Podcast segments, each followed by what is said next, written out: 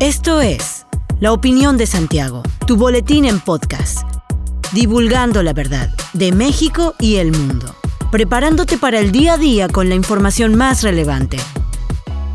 Comenzamos.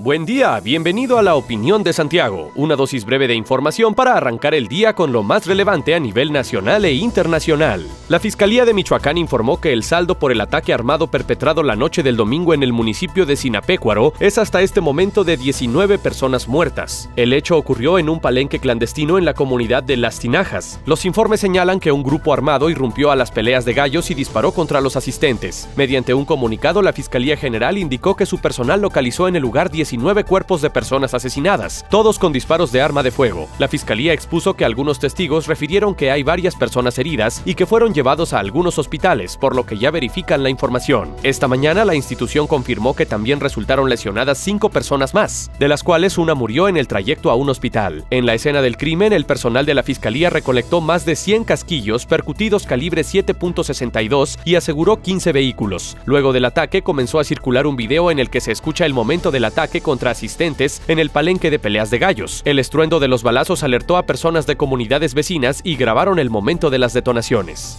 El presidente de Ucrania, Volodymyr Zelensky, confirmó que Ucrania está dispuesta a no ingresar a la OTAN y a asumir un papel de neutralidad garantizada por las cinco potencias nucleares con asiento en el Consejo de Seguridad de la ONU, lo cual será uno de los temas principales de la siguiente ronda de negociaciones entre rusos y ucranianos que comienza este lunes en Estambul, Turquía. Zelensky concedió por videoconferencia la primera entrevista a periodistas rusos de cinco medios independientes. El mandatario ucranio reiteró que cualquier tratado de paz que llegue a firmarse con Rusia entrará en vigor solo si se aprueba la población de un referendo, debido a que es la forma más rápida de hacer efectivos los eventuales entendimientos, aparte de que no puede haber una votación libre con tropas extranjeras y tienen que ser retiradas. Rusia, según él, ha planteado que se hagan varios cambios en la constitución ucraniana, mientras la legislación del país no permite efectuar enmiendas a la Carta Magna sin debatirlas en dos periodos de sesiones en el Parlamento, por lo cual habría que esperar más o menos un año, y es impostergable establecer un alto al fuego para evitar más víctimas y devastación de las ciudades ucranianas. La unión de todos los sectores y la participación de las autoridades permitirá atender las demandas de manera puntual, aseguró Alejandro Ugal de Tinoco, presidente de la Unión Ganadera Regional de Querétaro. Agregó que con el objetivo de abrir la puerta para la atención en su caso del sector ganadero, el gobernador Mauricio Curi González se reunió con los integrantes del Frente por Querétaro. El presidente de la Unión Ganadera destacó la voluntad del gobernador Mauricio Curi y aseguró que esta reunión con el titular del Poder Ejecutivo y parte de su gabinete abre una puerta de confianza. Tras dos años de atender pacientes hospitalizados por COVID-19, el Instituto Mexicano del Seguro Social en Querétaro reportó dos días consecutivos sin derechohabientes ingresados por este padecimiento. Desde marzo de 2020, cuando se recibió el primer paciente, el instituto atendió a más de 8.100 personas que estuvieron internadas en los hospitales generales regionales número 1 y 2, así como el Hospital General de la zona número 3. Aunque la pandemia ha mostrado una disminución, el IMSS hace un llamado a la población a no bajar la guardia y continuar con las medidas para evitar contagios, el uso de cubrebocas, mantener la sana distancia, así como realizar higiene de manos con agua y jabón o con solución de alcohol gel al 70%.